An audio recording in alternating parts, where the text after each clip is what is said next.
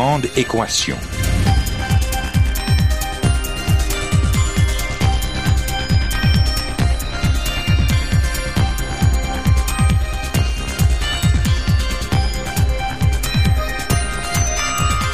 Ici Normand Mousseau, bienvenue à La Grande Équation, votre rendez-vous hebdomadaire avec la science. Cette semaine, améliorer les procédés industriels, plus compliqué qu'on le croit.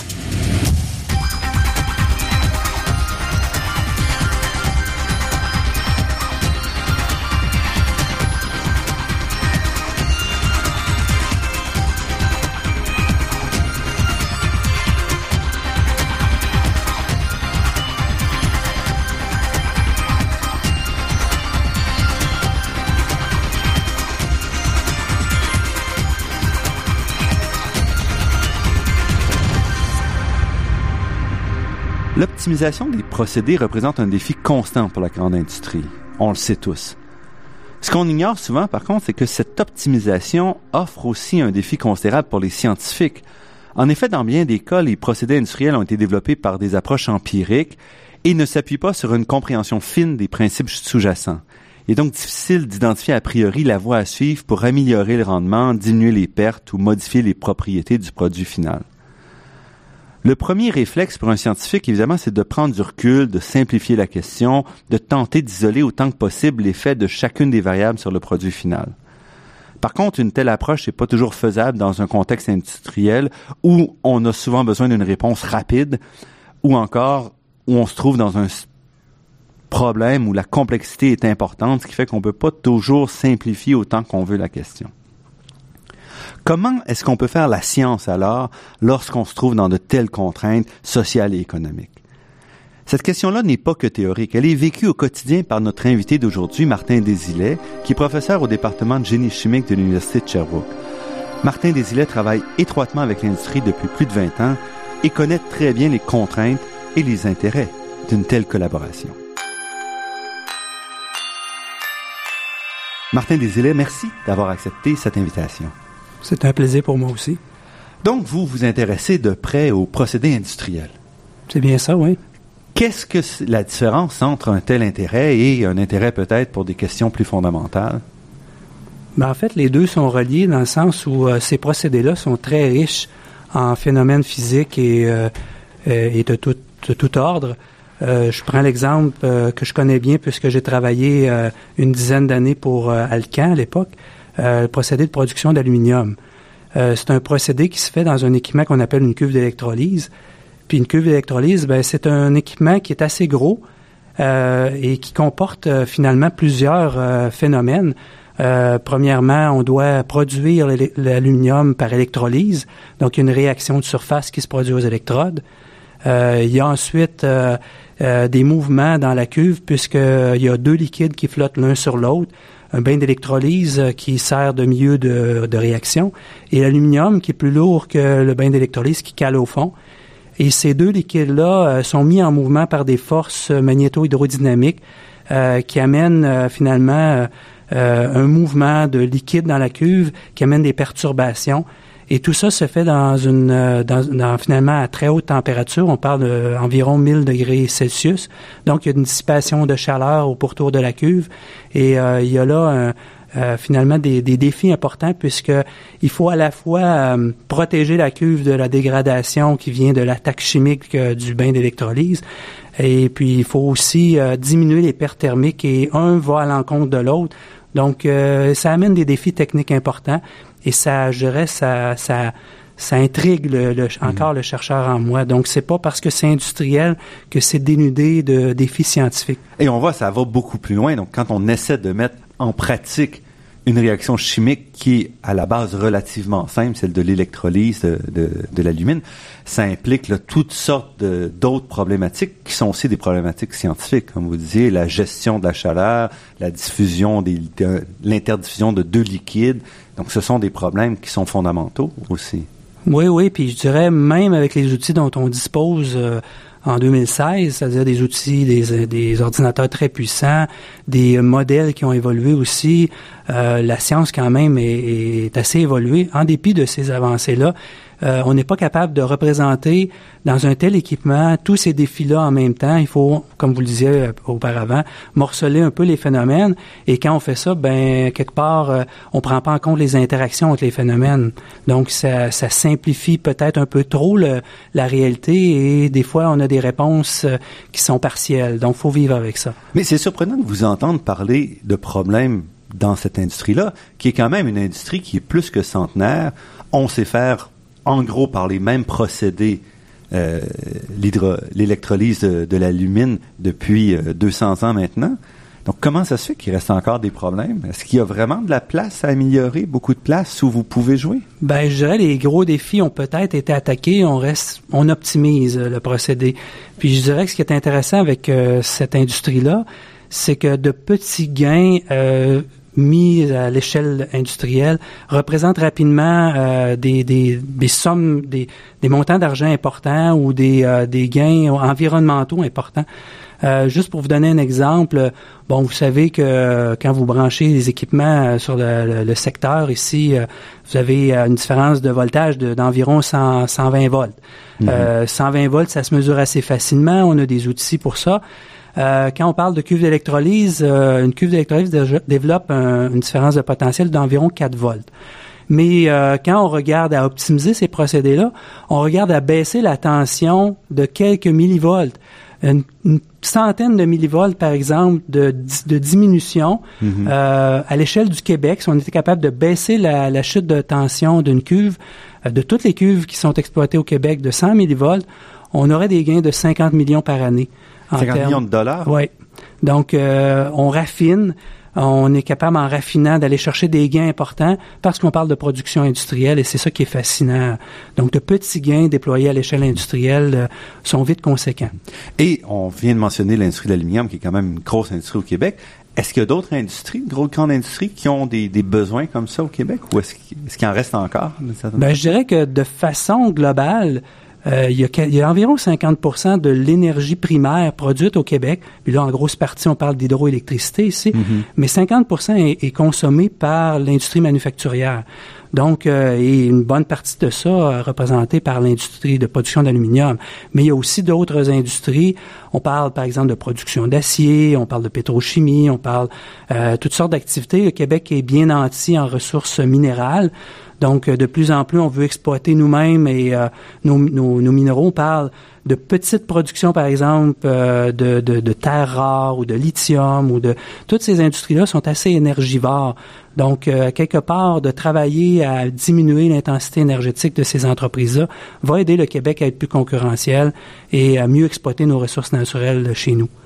Et ces gains-là sont à la fois des gains qui sont euh, qui peuvent être faits par un meilleur contrôle des procédés, mais aussi parfois par une invention des procédés, parce qu'il y a aussi tout un aspect de, choix de dire on, va utiliser telle route chimique ou telle route chimique. Donc, les gains peuvent arriver de plusieurs euh, chemins. Et pour vous, vous devez essayer d'identifier quel des chemins est le plus intéressant. C'est un autre des défis que l'ingénieur chimiste euh, doit relever, c'est-à-dire de, de, de, développer de nouveaux procédés pour répondre à de nouveaux besoins ou optimiser des procédés déjà existants qui sont euh, soit énergivores, soit polluants. L'exemple que je donnerais, c'est par exemple on, on, consomme de plus en plus euh, de, de, piles, euh, de piles rechargeables. Ces piles-là contiennent ou de, de, de téléphones intelligents. Mm -hmm. ces, ces, ces produits-là contiennent euh, des terres rares, des produits, euh, des, des, matériaux qui sont euh, qui sont actuellement enfouis dans des sites d'enfouissement, mais qui ont quand même une bonne valeur. Alors, il y a, il y a, il y a euh, je dirais, un besoin important à développer des procédés pour recycler ces matières-là, par exemple. Euh, un autre exemple que je donnerais, production de magnésium, qui s'est produit pendant des centaines d'années par un procédé euh, carbothermique euh, assez polluant, assez énergivore. Euh, donc, on était capable finalement de, de réduire l'oxyde de magnésium en utilisant du carbone, en produisant par exemple du CO2. On a trouvé des procédés euh, plus propres euh, pour, par exemple, l'électrolyse d'oxyde de, de, magnésium. ces procédés-là, entre autres, ont été développés au Canada euh, a été développé en Là, on parle d'une transformation fondamentale. Oui. C'est pas simplement une petite optimisation, c'est un changement oui, oui, complet c'est un nouveau procédé. procédé Effectivement. Donc, euh, ces procédés-là sont mis en œuvre euh, ils sont parfois arrêtés à cause des conditions économiques. Ces procédés-là, souvent, sont supérieurs en termes, je dirais, de, de au niveau écologique, mais quand le quand le marché se prête pas, l'exemple du, du, magnésium, de l'électrolyse du magnésium est, est intéressant parce que à un certain point, les, euh, les Chinois se sont mis à produire avec l'ancien procédé à bas coût ont tué le marché. Donc, l'usine de magnésium qu'il y avait au Québec, c'était basé sur cette nouvelle technologie-là. Et voilà, là, on parle de l'usine de Magnolia mm-hmm. qui est près d'ici, qui était près d'ici, qui a pas pu voir, en fait, qui, qui était en mode de pré-production pendant un certain temps et qui a été arrêté parce que les conditions économiques ne se prêtaient pas. Mais c'est un exemple de nouveau procédé qui, j'espère, va revenir, va revoir le jour, peut-être sous une forme optimisée éventuellement.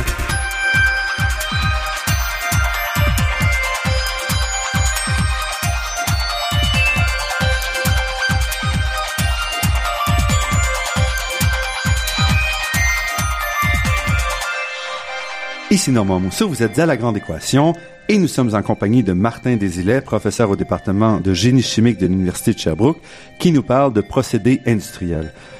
Euh, Martin Desilets, je voudrais revenir un peu sur les, approches, le défi que représente le travail en industrie. Euh, une des choses, c'est que beaucoup de procédés ont quand même été mis au point de manière empirique. Donc, quand il s'agit après ça pour vous d'arriver et de réévaluer ça, euh, est-ce qu'il y a un cadre scientifique à remonter complètement souvent ou euh? Ben, en fait, euh, ce qui est intéressant, euh, c'est qu'on a souvent des, bases. On part de mesures qui ont été faites par l'industrie. Pas très souvent, mais parfois, il y a aussi des modèles mathématiques partiels qui représentent le procédé. Donc, quand on peut, on part de ces bases-là. Euh, quand on n'a pas ces bases-là, il faut partir euh, de la science, d'essayer de voir quels sont les phénomènes euh, physico-chimiques qui sont présents dans le procédé. Puis on va après ça développer des modèles mathématiques qu'on va vouloir. pourquoi des modèles? Parce que c'est un moyen assez efficace de représenter ce qui se passe, de mieux comprendre les phénomènes et une fois que le modèle est bien est représentatif, a été calé, a été calibré avec euh, les mesures sur le procédé, on peut l'utiliser pour optimiser le procédé, pour développer des solutions à un problème particulier ou pour l'optimiser. Parce qu'on a souvent l'impression que la science arrive et ensuite l'ingénierie arrive par la suite. Mais dans la réalité, c'est souvent le contraire. Donc, euh, l'ingénieur trouve une solution sans trop savoir pourquoi ça marche. Mais quand il s'agit après ça d'optimiser, là, il faut, il faut retourner aux bases. Ouais, parce que quand on veut optimiser, il faut comprendre ce qu'on fait. On peut arriver par chance et ça arrive euh, à des solutions. Euh, on ne sait pas trop qu'est-ce qui fonctionne, mais ça fonctionne. Puis dans l'industrie, quand ça fonctionne, euh, on, on, arrête peut-être des fois là parce que on passe à des problèmes plus criants. Euh, alors qu'à l'université, ben là, on cherche à comprendre un peu plus parce qu'on on cherche à développer la science. Mais ce qui est intéressant, c'est que ces bases-là vont nous servir à optimiser plus tard. Parce qu'on veut optimiser, il faut vraiment comprendre le procédé. Et quand vous travaillez, donc vous travaillez beaucoup avec l'industrie, vous n'avez pas toujours le même échéancier, j'imagine, que si vous travaillez euh, pour vos des recherches plus fondamentales. Comment est-ce que ça joue pour vous? Ben, c'est un des défis importants, c'est que l'échelle de temps de l'industrie, c'est le mois, c'est la semaine. Euh, l'échelle de temps d'un projet typique universitaire, c'est deux, trois, quatre ans, cinq ans. Donc, quand on travaille avec ces gens-là, il faut adapter, euh, il faut y aller par étapes. Il faut proposer à ces gens-là des projets qui comportent un certain nombre d'étapes ils ont le choix de dire oui ou non euh, au gré de la progression des travaux. Donc ça les rassure et ça leur permet de justifier euh, finalement dans un contexte compétitif leurs investissements. Donc euh, oui, il faut s'adapter à ça, sinon ça fonctionne pas, on répond pas à leurs besoins. Et dans votre cas, donc vous travaillez surtout avec dans un contexte de transfert de chaleur, beaucoup avec l'industrie de l'aluminium. quand vous développez des approches pour une industrie, est-ce que c'est trop spécialisé pour être transposé ou est-ce que ce sont des, savoirs transposables? Euh, en partie oui, en partie non. Il y a toujours une partie de, du travail qui va rester confidentielle, qui est très spécifique à l'industrie, mais il y a quand même une bonne partie, euh, tout ce qui a trait au développement des outils, des outils de modélisation mathématique ou des outils de mesure, tout ce qui est méthodologique. Euh, je donnerai l'exemple, j'ai travaillé beaucoup dans l'industrie de l'aluminium. Dans cette industrie-là, on a développé euh, une méthodologie.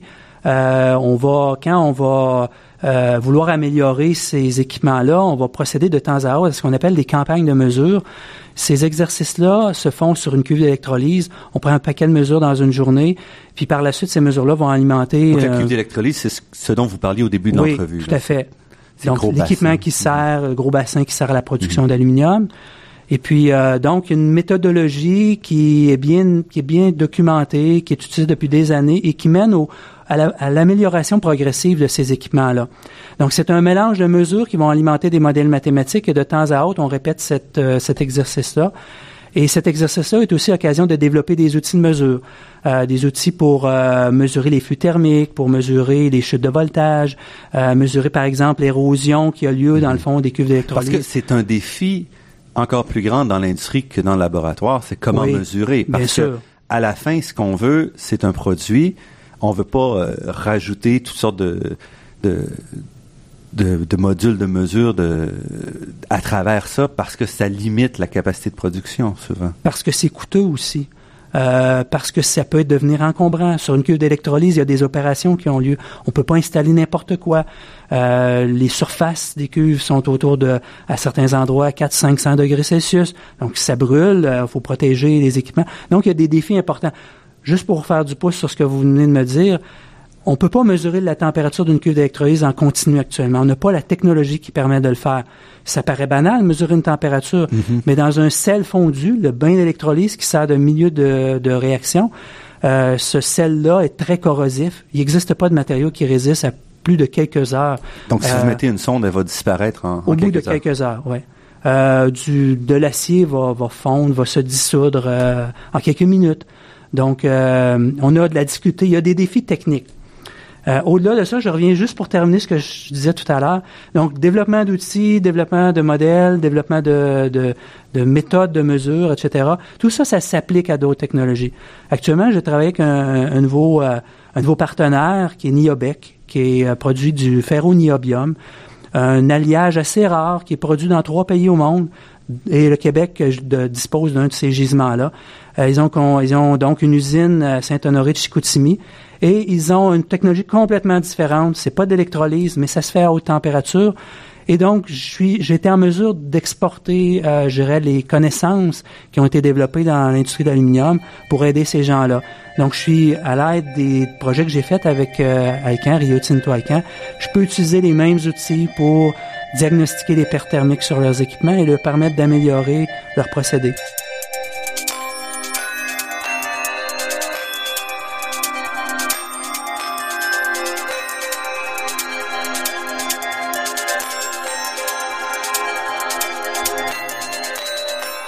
Ici Normand Mousseau, vous êtes à La Grande Équation sur les ondes de Radio-VM et nous sommes en compagnie de Martin Desilets qui nous parle de procédés industriels. Vous venez de parler un peu de vos outils, donc j'aimerais revenir là-dessus parce que vous travaillez beaucoup par modélisation. Donc, essayez de prendre les, les mesures et tout et ramener ça dans un modèle euh, qui vous permet d'aller plus loin. Donc, pouvez-vous nous dire un- quelques mots sur cette modélisation, justement? Ben, ça peut euh, être un petit peu, euh, pour le commun des mortels, un peu euh, ésotérique, un petit peu. Mais euh, je donnerais l'exemple, peut-être les gens ont vu beaucoup les euh, tout ce qui est jeux vidéo, les simulateurs de vol, des trucs comme ça. Ben, ce sont des modèles. Ce sont des modèles qui approchent finalement certains ph- phénomènes qui sont peut-être plus simples dans le cas des jeux, mais on utilise euh, les mêmes outils pour euh, finalement représenter les procédés.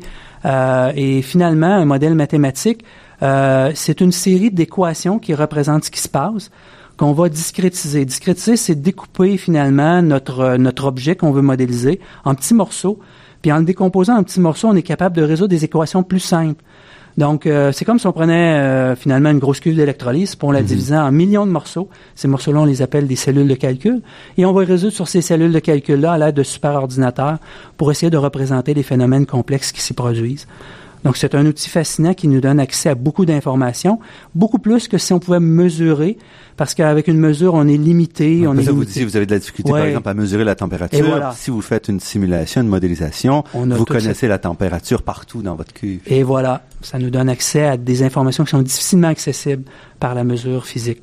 Mais il faut ensuite s'assurer que ça représente la cuve réelle jusqu'à un certain point. Et ici, le défi est beaucoup plus grand que quand on fait une modélisation d'un système euh, d'un système témoin ou d'un problème purement scientifique souvent. Ben forcément, puisque dans un milieu industriel, il y a toutes sortes de perturbations. Euh, la matière première varie. Euh, si je parle de l'électrolyse de l'aluminium, de l'alumine, l'alumine elle-même euh, n'est pas stable en composition, donc ça va amener des fluctuations au niveau du procédé.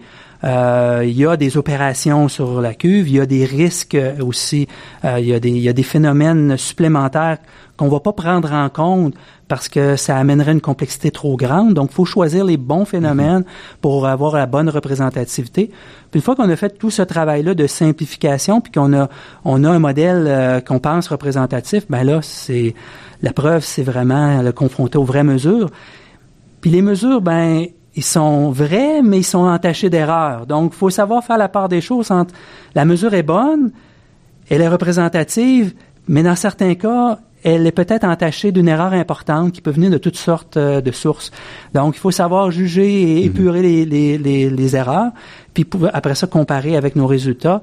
Puis dans certains cas, ben on a des petites déceptions, puis là, il faut savoir qu'est-ce qui explique la différence. Quand on est, capable d'expliquer... Est-ce que c'est le modèle? Est-ce que c'est la, la, réalisation? L'éternelle question.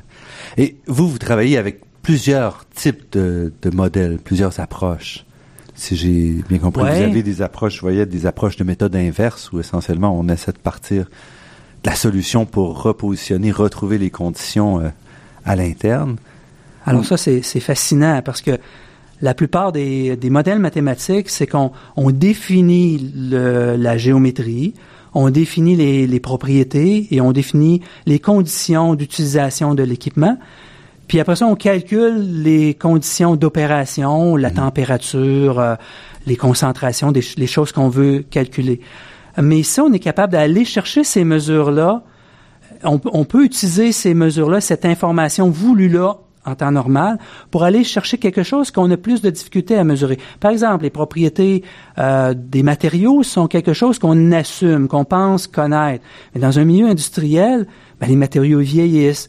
Les matériaux, ils sont pas purs. Ils sont, c'est des matériaux qui ont été produits industriels qui varient euh, en fonction de la méthode de production. Donc, euh, ces matériaux-là, on ne connaît pas nécessairement leur composition et leurs propriétés. Mhm. Donc, on peut à ce moment-là se servir de la réponse qu'on utilise habituellement pour aller chercher des données que l'on connaît habituellement. Et ça, c'est ce qu'on appelle les méthodes inverses. Donc, c'est un peu comme un, psychologue qui pose quelques questions à son client pour connaître un peu, pour en tirer le, sa jeunesse ou quoi que ce soit. Donc, c'est une, c'est une bonne, euh, c'est une bonne image, effectivement. On essaie de comprendre ce qu'il y a dans la tête de la personne en fonction de ses comportements externes.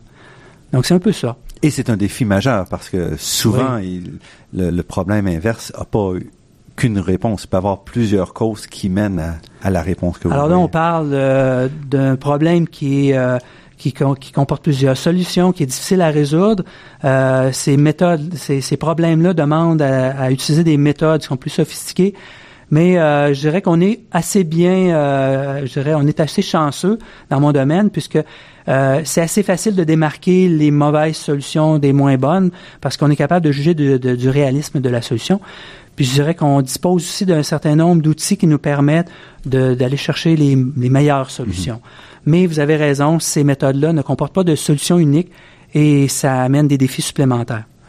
Et aussi, un des articles que vous avez publié récemment, c'était sur la simulation des batteries euh, au lithium. Et c'était aussi intéressant parce que ça montre que malgré les progrès qu'on a fait en simulation, on est encore loin de pouvoir représenter complètement les systèmes réels sur lesquels travaillent les ingénieurs ou les industries au quotidien. Oui, effectivement. Un des défis importants de ces systèmes-là, je dirais, c'est le vieillissement. Parce qu'une pile, la petite pile qu'il y a dans votre téléphone portable, qui est une pile au lithium-ion, c'est une pile qui comporte euh, des électrodes poreuses. Ça, c'est des matériaux euh, souvent à base de carbone ou à base euh, de, différents alliages. Un peu comme des éponges, finalement. Oui, effectivement. Et donc, il faut voir ça comme des éponges formées de petites particules. Et à la surface de ces petites particules-là se forme un film euh, au fur et à mesure que ces piles-là vieillissent, ce film-là grossit et vient réduire la performance euh, des piles, vient aussi réduire la durée, la capacité de charge des piles et de décharge. Et ça, ben, c'est, ça enlève euh, finalement la valeur de la pile. Et à un certain moment, ben, on n'a plus de puissance, on n'a plus de capacité, il faut changer. Donc, c'est ce qu'on appelle le vieillissement des piles. On est chanceux, on était capable d'améliorer les technologies. Bon, les piles actuelles vieillissent, durent plusieurs, quelques milliers de cycles de cycle de charge et de décharge, ce qui n'était pas le cas des piles de, la génération précédente. Mais euh, il reste encore des défis importants et on ne sait pas trop comment modéliser ça au niveau euh, euh, au niveau des modèles mathématiques.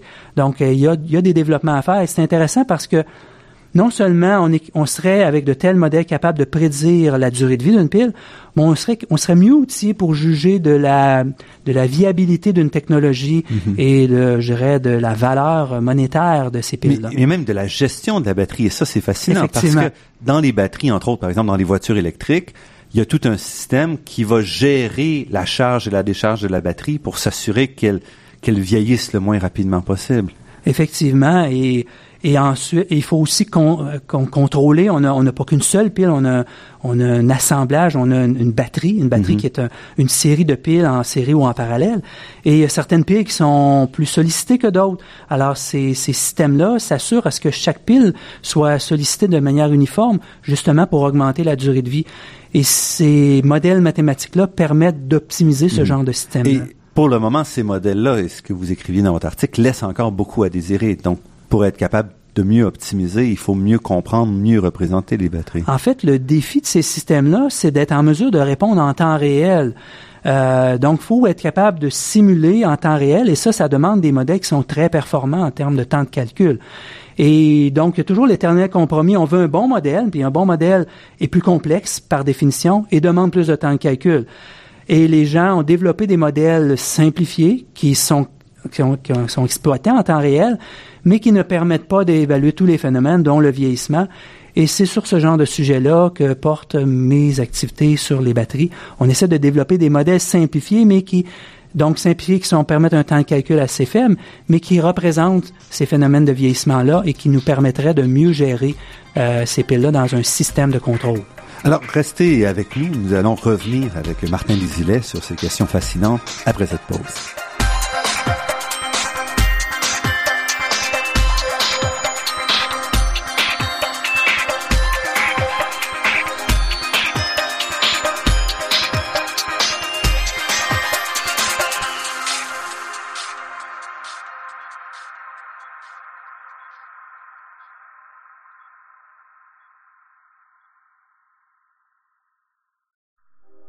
Ici Normand Mousseau, vous êtes à La Grande Équation et nous parlons aujourd'hui avec Martin Desilets, professeur au département de génie chimique de l'Université de Sherbrooke.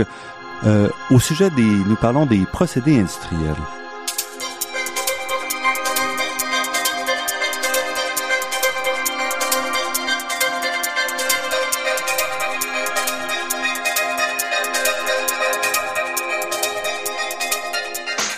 Avant de revenir sur cette question-là, j'aimerais peut-être m'arrêter à votre carrière. Qu'est-ce qui vous a amené à vous, au génie chimique et ensuite à, ces questions-là? Ah, vous savez, euh, quand adolescent, ben, premièrement, j'ai, je dois dire que j'ai mon, mon frère, j'ai un frère, j'ai deux frères, mais il y en a un qui a fait aussi une carrière scientifique, qui est quatre ans plus vieux que moi. Il m'a un peu initié aux sciences. Euh, tout jeune, on avait, euh, vous savez, les petits kits de, de chimie pour faire des expériences. Puis donc la chimie m'a intéressé assez rapidement. Euh, j'avais dès le secondaire, mais mon frère était déjà rendu à l'université, puis lui il a fait une carrière en génie industriel. Puis euh, et donc le génie m'apparaissait une, une, avenue intéressante puisque c'est assez diversifié. Puis j'avais le goût de rester en chimie. Donc le génie chimique déjà en secondaire 5 euh, était quelque chose que je voulais explorer. Euh, mais j'étais aussi intrigué beaucoup par l'industrie, donc ce qui fait qu'après, euh, j'ai fait des études de, bac en génie chimique. Mhm. Puis j'en avais, j'avais le goût encore de creuser ça, puis j'avais été un peu introduit au modèle mathématique. Donc j'ai fait mon doctorat en modélisation mathématique d'un procédé, euh, mhm. un procédé de, de, production de poudre ultrafine. Et je dirais le génie chimique est particulièrement avancé en termes de modélisation, peut-être plus que plusieurs autres disciplines de du génie? Je pourrais pas juger, mais je dirais que c'est certainement un outil important en génie chimique puisque euh, on, on, est confronté en génie chimique à la mise à l'échelle. La mise à l'échelle, c'est finalement de prendre le travail d'un chimiste. Euh, je veux pas, euh, je veux pas être réducteur ici. Les chimistes peuvent faire beaucoup plus que ça, mais typiquement, je dirais, un chimiste va, va développer un, un nouveau produit, une, nouvelle, une nouvelle synthèse chimique, une nouvelle route pour produire un nouveau produit ou un produit existant. Mais il va pas vouloir industrialiser cette mhm. route-là. Il va se tourner vers les spécialistes de la mise à l'échelle, c'est le c'est Donc, en produire quelques grammes euh, dans un dans un environnement très contrôlé et, transformer ça à plusieurs kilos ou plusieurs tonnes, il y a une différence. Euh. Oui, parce que là, les équipements sont pas les mêmes, les, les, les phénomènes sont pas les mêmes. Euh, là, on va parler de transfert de masse, on va parler de limitation associée au transfert de chaleur, et on va aussi parler de risques industriels. Euh, on va parler euh, également euh, de contraintes économiques. Donc, il y a un paquet d'éléments qui viennent en compte, qui, qui s'ajoutent finalement au travail du chimiste que l'ingénieur chimiste va amener. Donc, euh, assez rapidement, donc dans mes études, j'étais un peu exposé par mes stages à l'environnement industriel, donc ça restait toujours en arrière, dans ma tête. Je mm-hmm. voulais aller dans l'industrie. Donc, après mes études de doctorat, j'étais un peu craintif parce que je j'avais le modèle du docteur qui était dans son laboratoire, puis qui qui pas pour en sortir, puis qui qui avait pas de valeur aux, yeux de l'industrie. J'ai eu la chance euh, d'être embauché par par Alcan. Puis là, Alcan, ben dès le départ, on m'avait dit Martin, euh, tu restes pas dans ton laboratoire, tu vas en usine, c'est là que ça se passe. Et j'ai adoré mon expérience. Et ce qui fait que encore aujourd'hui, euh, j'adore et à chaque fois que j'ai l'occasion, il faut aller dans, il faut aller voir ces usines-là. C'est vraiment toujours très fascinant, toujours très intéressant.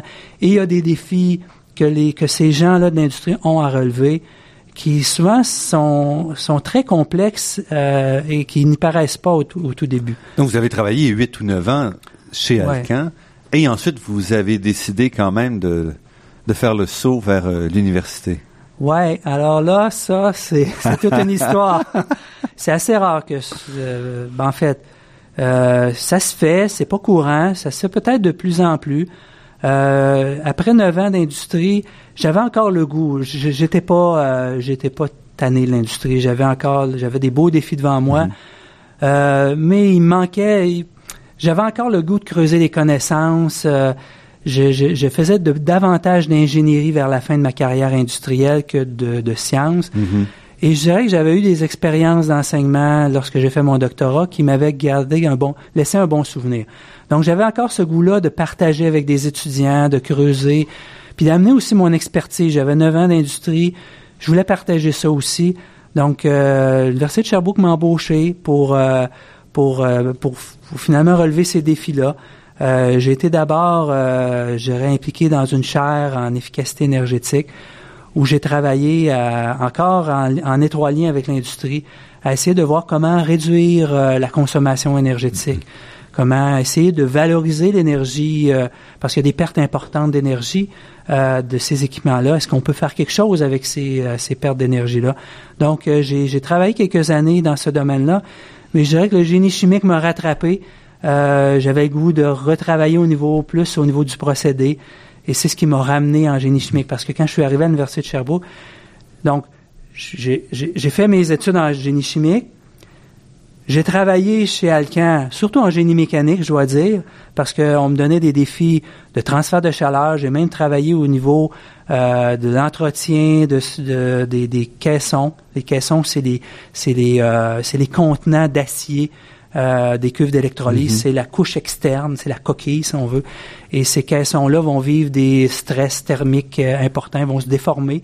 Puis euh, j'ai simulé ces choses-là. Donc c'est très génie mécanique. Puis quand j'étais embauché par l'Université de Sherbrooke, c'est dans le j'ai abouti dans le département de génie mécanique. Donc j'y ai travaillé pendant six ans environ. Puis là, ben, j'ai migré vers le département de génie chimique. Donc là, c'est drôle un peu parce que quand j'ai fait ce changement-là, euh, fallait remonter en 1970 pour voir un tel changement à l'Université de Sherbrooke. Les professeurs, habituellement, sont embauchés dans un département et terminent leur carrière dans un département. Donc, j'aime ça bouger. J'ai un peu la bougeotte. Mais vous travaillez avec l'industrie et il y a beaucoup de gens qui critiquent euh, la, la, les relations étroites entre l'université et l'industrie en disant on brime la liberté universitaire, on, on réoriente les, la recherche. Quelle est votre position? Ben là, vous parlez à quelqu'un qui est pro-industrie. Je vais vous le dire tout de suite. C'est pour ça que je vous pose la euh, question. Parce je vous dirais que mes expériences, je peux pas parler pour les autres, mais j'ai une belle liberté euh, scientifique euh, comme chercheur, comme collaborateur avec l'industrie. Ces gens-là, les gens avec qui je travaille, je mets les choses claires assez rapidement. il faut qu'il y ait des gains pour eux. Il y a une partie des travaux qui est pas accessible au public, mais il y a une bonne partie des travaux euh, qui lui l'est. Euh, et sur cette partie-là, j'ai, pleine, euh, j'ai carte blanche, je dirais. et j'ai pas eu de mauvaises expériences avec l'industrie. Ces gens-là viennent nous voir pour régler des problèmes. Ils viennent pas nous dire comment faire les choses. Donc, à quelque part, c'est à nous de leur proposer une méthodologie, c'est à nous de leur montrer notre savoir-faire, de développer de nouvelles connaissances. Et ça, c'est notre rôle. Et je dirais que je joue le rôle de l'universitaire quand je joue ce mhm. rôle-là. Et je développe de nouvelles connaissances, je publie dans des revues scientifiques qui sont accessibles au public. Et je dirais que le gros avantage de travailler avec ces industries-là, c'est que ça me donne accès à des fonds, oui, pour faire mes activités de recherche, mais ça me donne accès à un milieu de, de recherche unique je pourrais pas me permettre une cuve d'électrolyse. C'est un équipement qui fait 2 mètres de haut par 5 mètres de large par 15 mètres de long. Je veux dire, ça rentrerait même pas dans mon laboratoire. Euh, ça me donne accès à une expertise aussi. Ces gens-là ont une expertise unique. Quand je travaille avec Rio Tinto, c'est eux qui prennent les mesures. Euh, c'est eux qui calibrent les instruments que j'amène là-bas. Euh, donc, ça a un prix, ça. je pourrais pas avoir ces informations-là dans mon laboratoire. Donc, chaque euh, collaboration que j'ai avec l'industrie m'amène, me donne accès à de nouvelles connaissances, à de nouvelles expertises qui viennent de l'industrie, qui ont été développées par l'industrie. Et pour les étudiants, il y a un gain aussi à, à, travailler comme ça avec l'industrie? Ah oui, c'est clair. Mes étudiants euh, disposent d'un milieu unique euh, de formation. Ils viennent avec moi dans l'industrie. C'est eux qui prennent souvent les mesures. C'est eux qui sont formés, coachés par les ingénieurs, les techniciens de l'industrie. Donc, euh, oui, euh, et, c'est clair, pour moi, ça amène une facilité aussi à recruter des étudiants parce que ces étudiants-là, ils ont une porte, ils ont un pied dans l'industrie, donc ils, se font des contacts et ils sont exposés aussi à toute cette belle science qui, qui, qui vient de l'industrie. Donc, euh, c'est certainement très favorable. Donc, vous êtes pas, vous sentez pas qu'il y a une problématique aujourd'hui avec le lien entre l'université et l'industrie?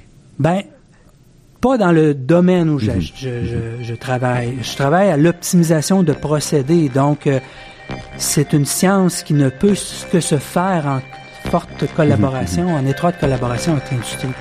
Puis, j'ai pas, comme je vous dis, on peut faire des choses, on peut isoler une partie de la problématique et la regarder dans nos laboratoires. Mais quand vient le temps de, de regarder la problématique complète, il n'y a pas de meilleure preuve que d'aller à l'usine et de, de regarder et de la mesurer.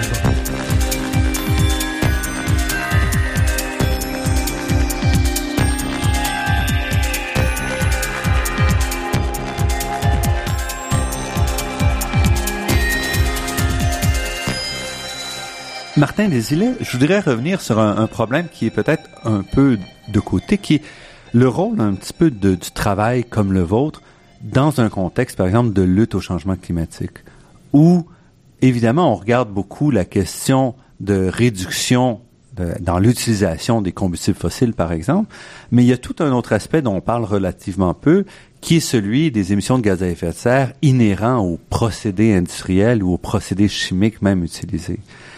Comment est-ce que vous percevez ce, ce défi-là de l'intérieur comme vous? C'est un défi auquel euh, les scientifiques euh, d'aujourd'hui ne, peuvent euh, ne, peuvent mm. nier. On doit faire face à ces défis-là. Ben, juste parce qu'en fait, c'était pas des questions qu'on se posait même comme ingénieur chimique ou comme chimiste il y a 20 ou 30 ans. Donc, ce sont même des nouvelles questions, des nouvelles façons d'aborder la problématique. Ouais, puis je dirais que la ma façon de contribuer, parce que pour moi c'est un défi important, je me sens appelé par ces défis-là. Et euh, je dirais que ma façon de contribuer, c'est d'aider les industries à réduire euh, leur empreinte euh, écologique. Mhm. Et ça, c'est réduire leur euh, consommation d'énergie. c'est se tourner vers de nouvelles technologies plus propres. L'électrolyse en est une. je vous parlerai peut-être, si le temps s'y prête, pourquoi l'électrolyse est une Mhm. belle, une belle technologie. Oui, on veut certainement savoir. et l'autre, l'autre, mon autre façon euh, d'attaquer ces défis-là, c'est de travailler sur le stockage d'énergie. Quand je travaille sur les batteries, je travaille Mhm. à quelque part sur des technologies de stockage. Parce qu'on est chanceux au Québec, euh, notre portfolio énergétique est euh, constitué, je sais pas le chiffre exact, mais certainement au-dessus de 70% d'hydroélectricité. Et c'est rare qu'on voit ça à l'échelle d'une nation. Et malheureusement, on, on, on, on, ne, à mon avis, on ne, tab- on ne on n'exploite pas assez cette, euh, cet atout-là qu'on a. On devrait. Oui, on est que- à, en gros, on est à 98% de d'hydroélectricité là, dans l'électricité au Québec. Ouais, ouais. Et puis, c'est- moi, là, je parle, j'ai inclus aussi le transport, mais effectivement. ouais. Euh, et puis, cette hydroélectricité, on l'exporte, on n'est pas capable de l'utiliser euh, pour des fins industrielles au Québec. On pourrait, on pourrait développer davantage de, de procédés qui l'utilisent euh, comme énergie propre. Euh, et euh, je dirais que l'autre défi, c'est de stocker parce que l'électricité, elle est produite au nord. Elle est produite dans des lieux où elle n'est pas consommée, donc on doit la transporter avec des lignes électriques. Il y a des pertes. Euh, on doit par- parfois, parce que les réservoirs sont trop pleins, euh, on, on doit délester le réservoir, on doit les vider un petit peu euh, pour des raisons de sécurité. Euh, donc, pourquoi qu'on pourrait pas euh, donc euh, utiliser cette eau-là pour stocker de l'énergie? Pourquoi on pourrait pas Donc, le stockage permet aussi de mieux contrôler l'utilisation d'énergie. Et Euh, même à, à l'extérieur du Québec, où on dispose pas de, de réservoirs comme on a au Québec, là, qui sont à peu près uniques, on a besoin de tout ça pour toute la, la production intermittente. Donc là, on, on pourrait développer des, des technologies industrielles de stockage. Et là, je ne parle pas de petites quantités. Euh, il, y a des, il y a des idées qui sont sur la table. Il y a des gens qui travaillent sur ces technologies-là. Euh, Peut-être dans un autre ordre d'idée, mais quand on parle d'aluminium, d'aluminium, c'est de l'énergie en barre. Donc, il y a peut-être moyen de faire de quoi avec l'aluminium. Il y a des gens qui parlent de pas faire, faire des piles à base d'aluminium. Donc, il y a toutes sortes d'idées. Je pense qu'on est bien positionné comme, euh, comme nation, comme, comme peuple. On dispose de belles ressources. Il faut pouvoir les utiliser judicieusement. Et c'est ce qui m'amène à, à travailler au niveau des procédés. Si on le fait judicieusement dans le respect de l'environnement, et, et les outils que je développe permettent ça. Donc, c'est c'est ma réponse à, à ces nouvelles questions-là. Je voudrais revenir, donc, je vais faire un petit crochet par l'électrolyse. Euh, vous disiez que c'est vraiment une technologie euh, idéale pour faire la transition vers un monde de plus faible émission? Pourquoi? Qu'est-ce qui est si intéressant euh, Ben, dans l'électrolyse? je dois, avant de parler d'électrolyse, vous parler de qualité d'énergie. Euh, L'énergie, un kilowatt, ou euh, c'est c'est- c'est pas la même qualité si c'est un kilowatt thermique, électrique, ou euh, je dirais un kilowatt euh, euh, de, de, de- de mécanique, là, de le vent ou un mouvement mécanique. Donc, il existe une échelle de la qualité de l'énergie. Puis en haut de l'échelle, ben, c'est l'énergie mécanique ou l'énergie hydroélectrique. Puis dans le bas de l'échelle, ben, c'est l'énergie thermique. Puis à quelque part entre les deux, il y a l'énergie chimique, l'énergie fossile. Puis je dirais quand on fait une transformation, quand on utilise l'énergie, on dégrade un peu l'énergie. On n'a pas le choix. Et ça, ça fait partie de, des contraintes que l'on a dans ce bas monde. Donc, en gros, parce qu'une énergie thermique, quand c'est sous forme de chaleur, elle peut pas servir de travail. Donc, elle peut pas faire bouger quelque chose. Euh, Elle peut, directement. mais pas- on a une perte Ouais. au- obligatoire. C'est Carnot, ça fait 200 ans Et qu'on fait voilà. ça. Et voilà. Alors que quand on a de l'électricité, c'est déjà sous forme de travail. Donc, on peut faire ce qu'on veut avec, en gros, sans perte. Si on n'a pas besoin de la Oui, transporter. pour euh, reprendre votre idée, si j'ai 100 kilowatts ou kilowattheures, euh, si j'ai 100 kilowattheures d'énergie électrique, je peux probablement en utiliser 99 pour euh, faire bouillir, bouillir euh, de l'eau ou faire tourner un petit moteur, etc. Et si j'ai 400 kilowatts d'énergie thermique, je peux peut-être en utiliser, et si c'est l'énergie thermique à haute température seulement, je peux peut-être en utiliser un 20, 30 kilowatts pour finalement générer de l'électricité et faire tourner mon moteur. ou Et le faire bouillir restant mon- étant perdu. le, le restant étant perdu. Mhm. Donc, il y a une échelle de qualité d'énergie Et en haut de la liste, il y a l'énergie hydroélectrique. On est chanceux au Québec, on a beaucoup d'énergie hydroélectrique. Donc, si pour cette énergie hydroélectrique-là, on l'utilise dans un procédé thermique, on la dégrade tout de suite en énergie. Si on chauffe notre euh, notre bungalow ou quoi que ce soit, c'est pas une très bonne idée à l'échelle industrielle de faire ça. L'avantage des procédés euh, d'électrolyse, c'est qu'on transfère directement l'énergie électrique en énergie chimique.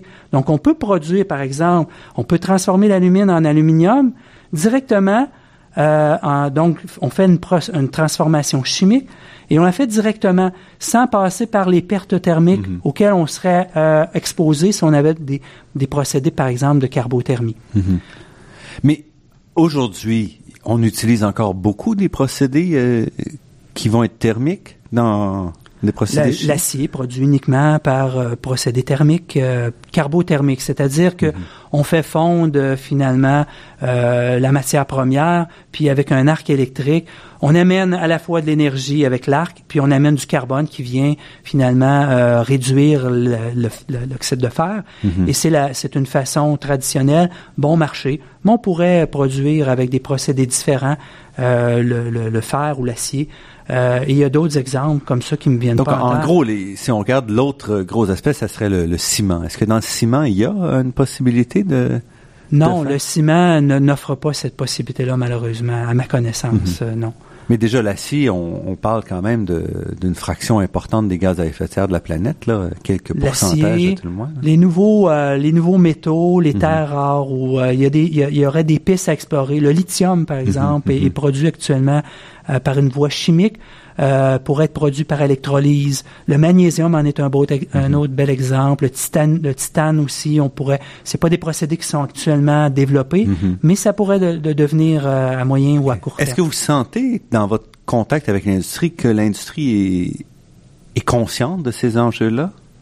L'industrie est consciente de ces enjeux-là, mais tant qu'il n'y a pas de réel euh, moteur, tant qu'il n'y a pas de réel pénalité, quand le marché se prête pas, parce que les industries, elles ont à compétitionner avec les autres industries de d'autres pays. C'est un, c'est un, c'est une situation mondiale.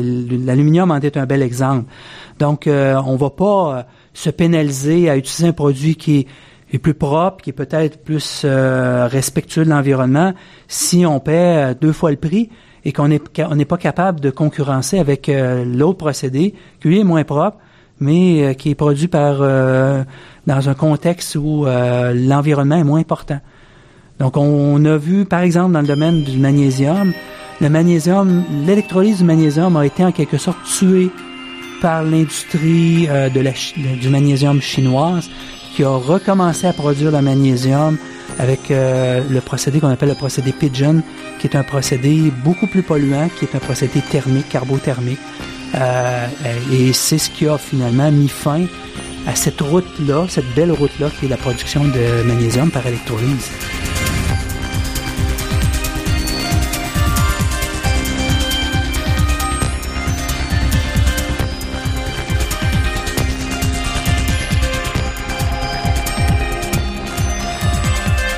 Ici Normand Mousseau, vous êtes à La Grande Équation sur les ondes de Radio-VM et nous sommes en compagnie de Martin Desilets qui nous parle de, procédés industriels. Même avec l'électrolyse, on va quand même produire dans certains cas des gaz à effet de serre. C'est le cas, par exemple, dans l'électrolyse, euh, dans l'alumine. Est-ce que là, il y a des gains que vous voyez comme euh, ingénieur chimique, une capacité de, de se débarrasser parce qu'on a ici une anode de carbone qui brûle avec l'oxygène euh, extrait de l'alumine et qui fait donc des, des, gaz à effet de serre même si toute la chaleur est fournie par, toute l'énergie est fournie par l'électricité propre. Effectivement, il existe une technologie qu'on appelle les anodes inertes qui permettrait de remplacer le carbone dans la production d'aluminium et qui permettrait d'éviter la production de CO2 ou de gaz, qui est le principal gaz à effet de serre qui est produit dans la cuve d'électrolyse. Le problème avec cette nouvelle technologie, deux problèmes importants.